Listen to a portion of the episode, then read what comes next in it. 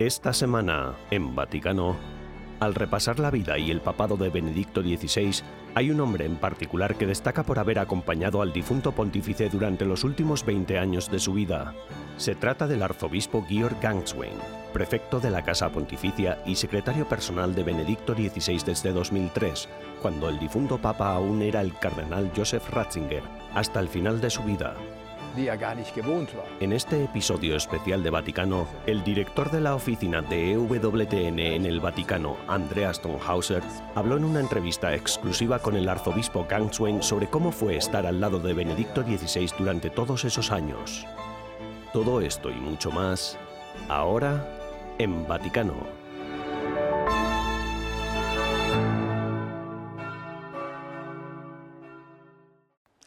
Excelencia, Excelencia, ¿cómo se encontraba el Papa emérito Benedicto hacia el final de su vida?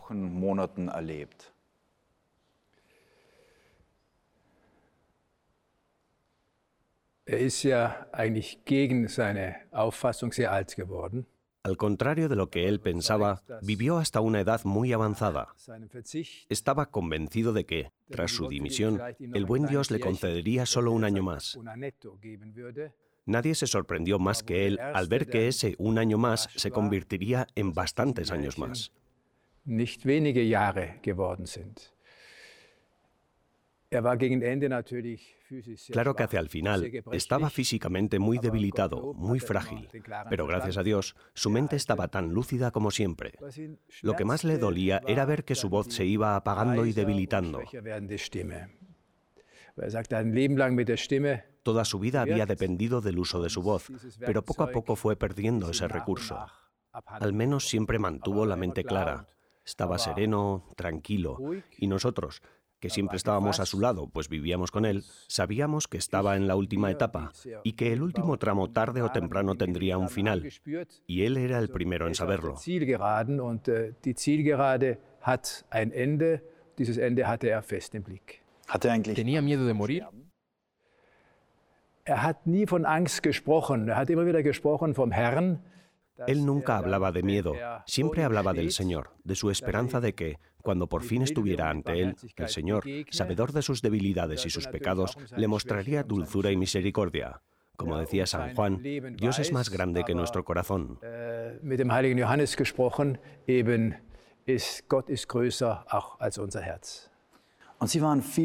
Usted pasó muchos años a su lado. ¿Cuáles diría usted que han sido los momentos clave? Er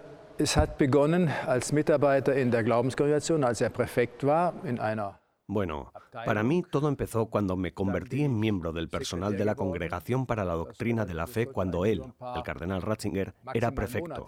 Luego pasé a ser secretario.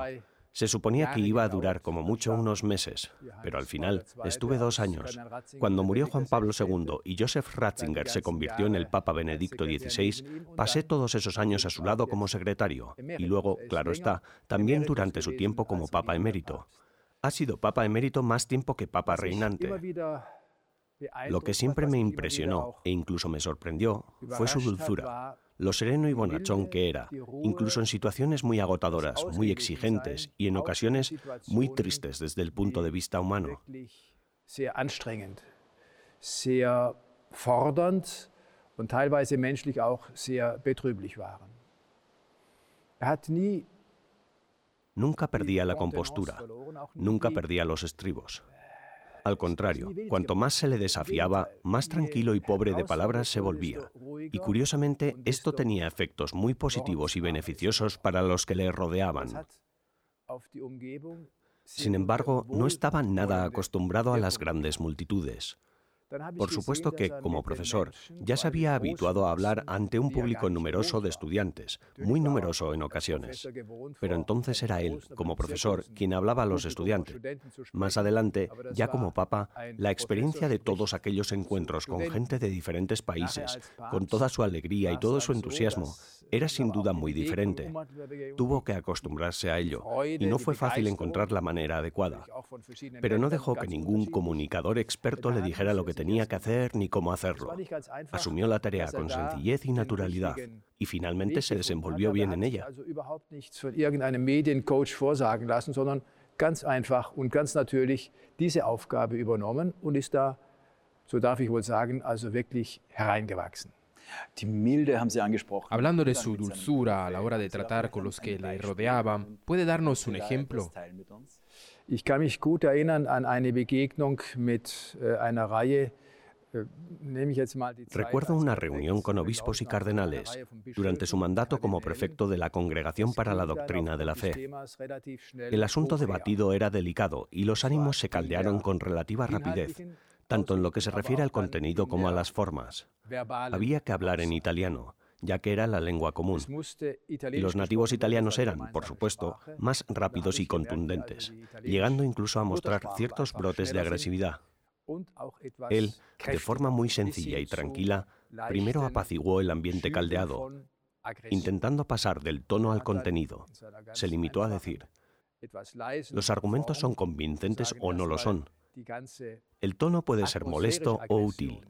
Sugiero que nos ayudemos mutuamente a rebajar el tono y a reforzar los argumentos. Der Ton kann störend sein oder hilfreich.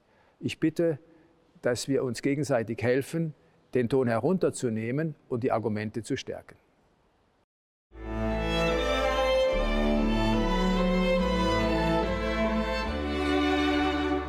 En breves instantes regresamos con más en Vaticano.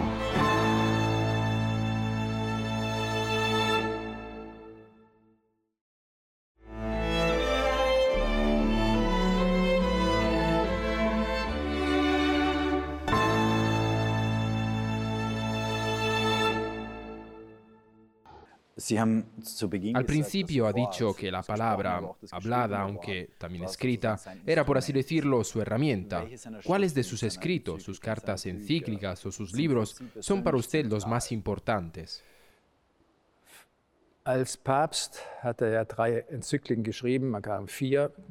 Como papa, escribió tres cartas encíclicas. La cuarta la escribió junto con el Papa Francisco y también la publicó el Papa Francisco, Lumen Fidei, sobre la fe. Debo confesar que Espe Salvi es la encíclica que a mí personalmente más alimento espiritual me ha proporcionado por lo que creo que, de todas sus cartas encíclicas, esta es la que finalmente quedará para la historia. Die Enzyklika sein wird, die letztlich das Rennen macht von seinen wichtigen Enzykliken. Empecé a leer su obra cuando todavía era estudiante y seminarista en Friburgo. La leí completa y eso, por supuesto, influyó en mi crecimiento espiritual.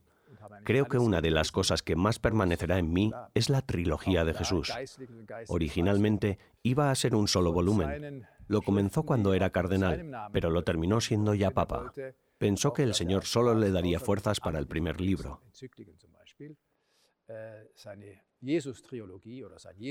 Quiso que, entre todos los escritos que se publicaron con su nombre, además de los textos oficiales que escribió como papa, como por ejemplo sus cartas encíclicas, la trilogía de Jesús, su libro de Jesús, que finalmente tendría hasta tres volúmenes, fuera visto como su testamento espiritual e intelectual. Al principio comentaba que ya era hora de que lo terminara, porque ¿quién sabía cuánto le iban a durar las fuerzas?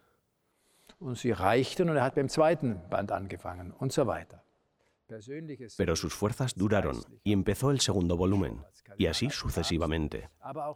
Estos tres volúmenes contienen todo su ser personal como sacerdote, obispo, cardenal y papa, pero también toda su investigación teológica, toda su vida de oración, escritos de manera que, gracias a Dios, puede entenderse fácilmente, redactado con el mayor rigor académico, pero que también, para los fieles, será su testimonio personal más alcanzable y duradero. Esa era precisamente su intención. Con ese libro, con esa forma de proclamar la fe, quería fortalecer a las personas en la fe, conducirlas a la fe y abrirles las puertas a la fe. ¿Tiene un papa tiempo para la oración, para el silencio?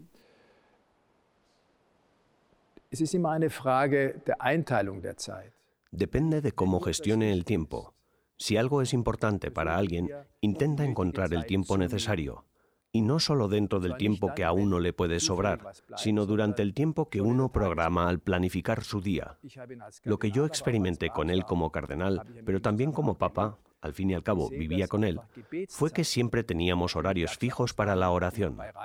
Había excepciones, por supuesto, por ejemplo, cuando viajábamos. Pero los tiempos de oración eran sagrados para él. En concreto, eso significaba Santa Misa, breviario, rosario y meditación.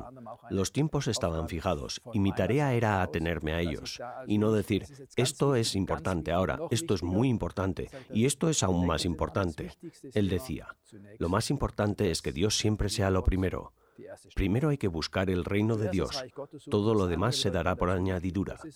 Es una frase sencilla y suena bien, pero no es tan sencillo atenerse a ella. Pero esa es la razón por la que es verdad y por lo que uno debe ayudar a que siga siendo así. ¿Cómo influyó Joseph Ratzinger? ¿Cómo influyó el Papa Benedicto en la Iglesia?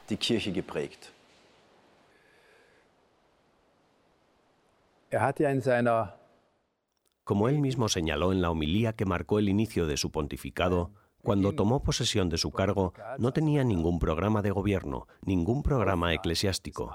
Trataba simplemente de proclamar la voluntad de Dios, de afrontar los desafíos de nuestro tiempo según la voluntad de Dios, y quería poner en ello todo su corazón.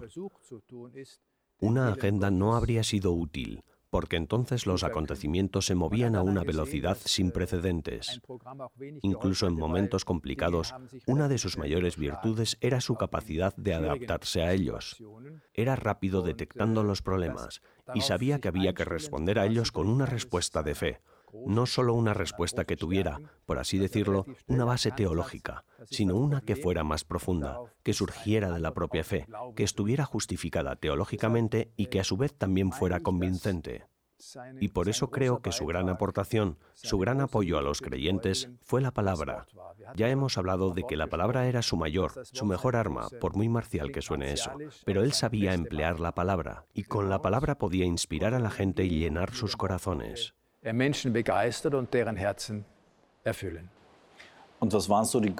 Echando la vista hacia atrás a su pontificado, ¿cuáles fueron los mayores retos a los que tuvo que enfrentarse? Es war ganz klar, ganz am Anfang, äh, die Herausforderung A war das, was er mit Relativismus bezeichnet hat. Desde el principio tuvo muy claro que el mayor desafío era lo que él llamaba el relativismo. La fe católica y la Iglesia católica están convencidas de que en Jesucristo nació y se hizo carne en la verdad. Yo soy el camino, la verdad y la vida.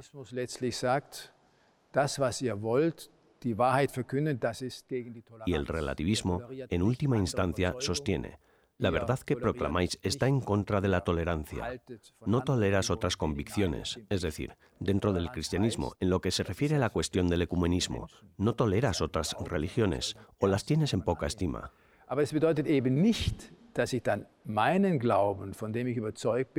Eso no es cierto, por supuesto. Tolerancia significa que tomo en serio a todo el mundo en su fe, en sus convicciones y las acepto.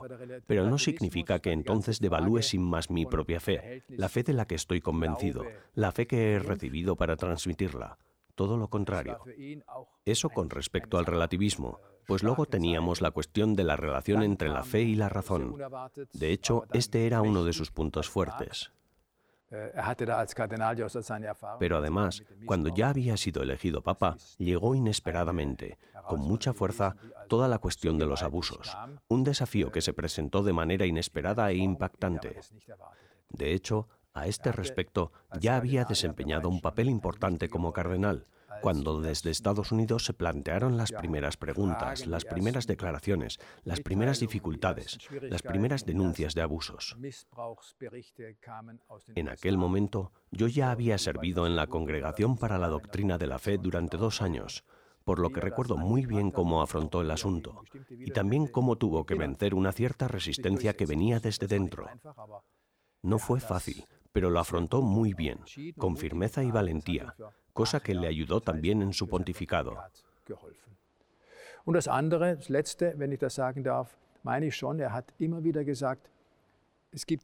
Siempre solía decir, hay temas importantes, pero el más importante es el de la fe en Dios.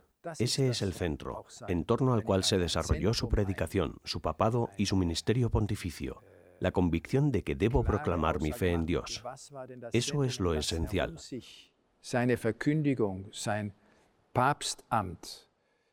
Otros pueden hacer otras cosas, pero el objetivo principal, la tarea principal del Papa, es precisamente esa.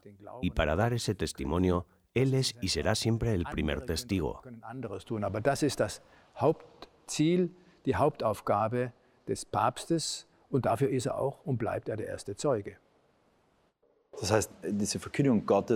De manera que el anuncio de Dios estuvo en el centro de su pontificado. Wenn ich das so komprimieren darf, ja. Äh, Exacto. Por resumirlo de algún modo, el anuncio de la fe, la justificación del Evangelio. Para nosotros, Dios no es una idea, un mero pensamiento. Dios es la meta de nuestra fe. De hecho, en un momento dado, el centro de nuestra fe se encarnó, se hizo hombre en Jesús de Nazaret. Y todo lo que sabemos desde entonces quedó condensado en los Evangelios y en las Escrituras, en el Nuevo Testamento. Y proclamar esto, proclamarlo de forma creíble y convincente, era el centro y el objetivo de su ministerio papal.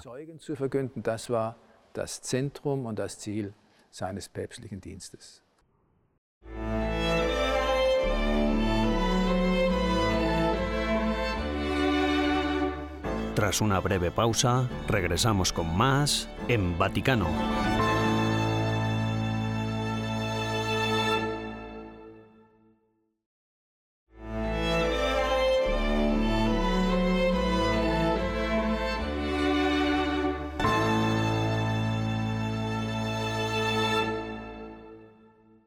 Vielleicht noch zu den äh, Missbrauchs Hablando de abusos, no hace mucho el Papa Benedicto fue mencionado en el informe sobre abusos de la Archidiócesis de Múnich y Freising.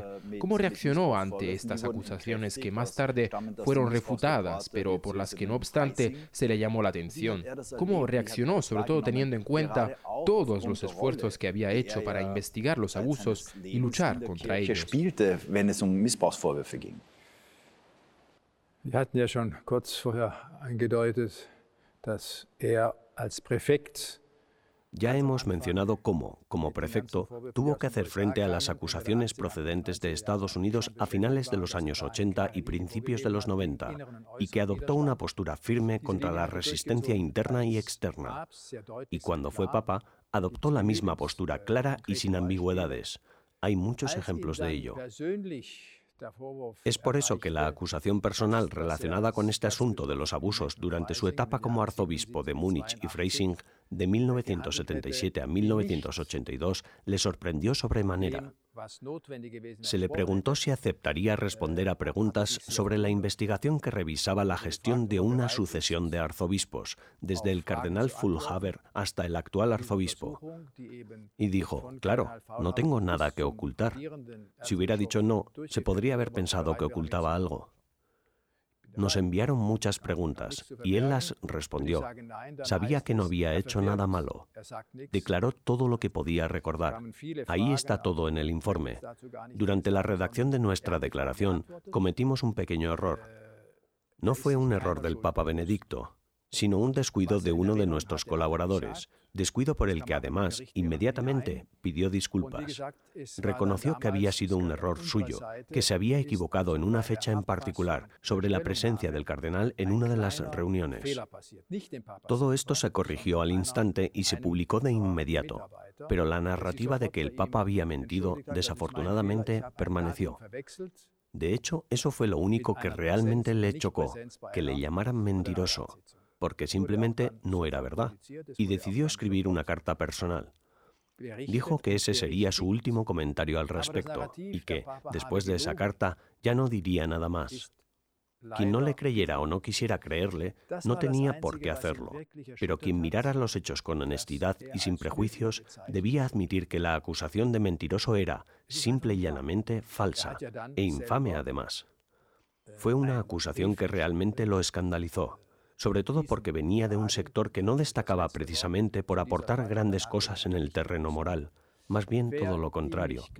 Era tan moralizante que daban ganas de decir, es y sigue siendo vergonzoso. Pero el Papa Benedicto no dejó que esas fueran sus últimas palabras. Él dijo, no he ocultado nada, he dicho lo que tenía que decir, no tengo nada más que añadir, no hay nada más que decir. Solo podía apelar a la razón, a la buena voluntad y a la honestidad. Realmente no había mucho más que pudiera hacer. Y eso es exactamente lo que escribió en su carta. Para todo lo demás, tendría que responder ante el buen Dios. Und das, was Sie sagen, ist ja auch nachvollziehbar, nicht in den Dokumenten und Akten. Also De hecho, lo que dice está todo ahí, en los documentos y en los archivos. Cualquiera que actúe sin mala intención puede reconstruir los hechos y sacar a la luz la verdad. Es ist genau so, wie gesagt, die Unvoreingenommenheit ist eine Voraussetzung. Como ya he dicho, la imparcialidad es un requisito previo, no solo en este caso, sino por principio, pero especialmente en este caso. Y quien ha estado dispuesto a actuar con imparcialidad ya lo ha reconocido o lo acabará por reconocer.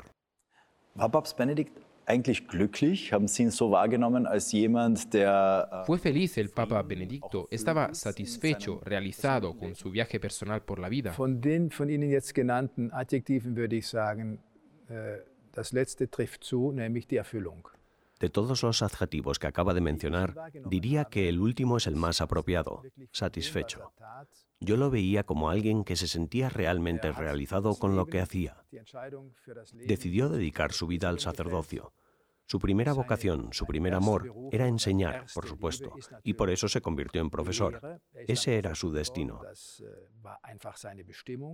Pero luego lo nombraron obispo y finalmente llegó a Roma. Todo estaba en línea con su naturaleza, con su estructura intelectual.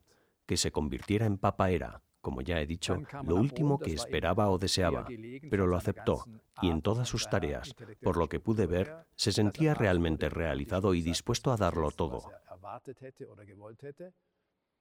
Pude observar que siempre daba algo de sí mismo, daba lo que era más importante para él. Lo que transmitía no era algo que hubiera aprendido en algún lugar, transmitía algo de sí mismo, algo que provenía de su propia vida, de su honestidad intelectual, de su fe. Äh, gestellt war weiter, damit, um nochmal das Bild des Funkens zu gebrauchen, damit der Funke einfach sprüht und das dann Feuer entfacht wird. gab es für ihn Tenía tiempo para pensar en su familia, seguía manteniendo alguna relación con ella. ¿Cómo hablaba de su familia? Bei all dem, was man lesen kann, bei all dem, was er Teniendo en cuenta todas las cosas que se pueden leer, todas las cosas que dijo, las que yo mismo escuché, tengo que decir que siempre se refería a su familia con mucho cariño y con gran respeto, especialmente cuando hablaba de todo lo que sus padres hicieron por sus tres hijos. Su padre era policía, no tenían mucho dinero, pero sin embargo, todos los hijos recibieron una educación muy buena, y eso que era cara. Pero lo realmente determinante fue el ejemplo de fe que les dieron. Siempre recordaba que eso fue, y siempre siguió siendo, la base de todo lo que vino después. ¿Qué palabras de las que dijo recordará usted para siempre? ¿Con cuáles se quedaría? Also, da darf ich jetzt mal ein bisschen aus dem Nähkästchen plaudern.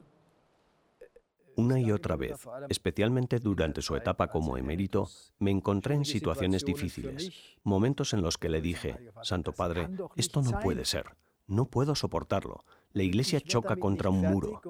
No sé, ¿está el Señor dormido? ¿Es que no está? ¿Qué está pasando? Y me dijo, tú algo conoces del Evangelio, ¿verdad? El Señor estaba dormido en la barca en el mar de Galilea, según cuenta la historia.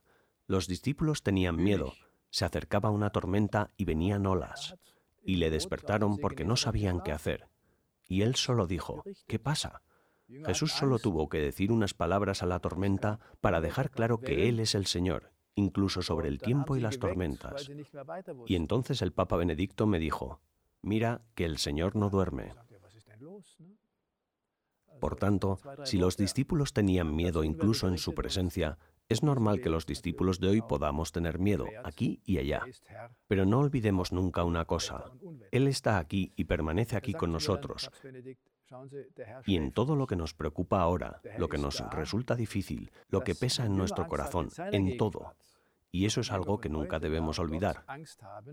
Georg me decía, tómalo de mí, yo actúo en consecuencia. Eso fue algo que, entre otras muchas cosas, de verdad caló hondo en mi corazón y allí permanece anclado. Das ist das, was unter anderem, aber das ist das, was mir sozusagen richtig ins Herz hineingefallen ist und dort also schön verankert bleibt. vielleicht noch eine andere ¿Podría compartir con nosotros alguna otra anécdota de su tiempo con el Papa Benedicto? Ja, Papst Benedikt ist ja ein Mann mit gewesen mit einem sehr feinen Humor. El Papa Benedicto era un hombre con un gran sentido del humor. Le gustaba que, incluso en cuestiones difíciles, no se dejara totalmente de lado el humor, ya que puede proporcionar una especie de anclaje a la tierra, al igual que una especie de cable que nos lleva hacia arriba. Así es como aquí y allá, una y otra vez, pude percibir cómo en situaciones difíciles, ya fuera siendo el cardenal o papa, intentaba no dar una especie de giro gracioso, que suena demasiado superficial, sino aportar una pizca de humor, un elemento de humor que pudiera desintoxicar el ambiente. La verdad es que eso a mí, en algunas situaciones difíciles de mi propia vida, me ha resultado muy valioso y le estoy muy agradecido por ello. Für mein eigenes Leben, auch für manche schwierige Situation viel gegeben, äh, wofür ich sehr dankbar bin. Santo subito. Santo, ¿ya? So war zu lesen bei der Beerdigung von Johannes Paul II. Ese fue el mensaje que pudimos leer en el funeral de Juan Pablo II en la plaza de San Pedro. Lo recuerdo muy bien. Había muchas pancartas y también grandes carteles pintados con el lema Santo ya. Santo subito.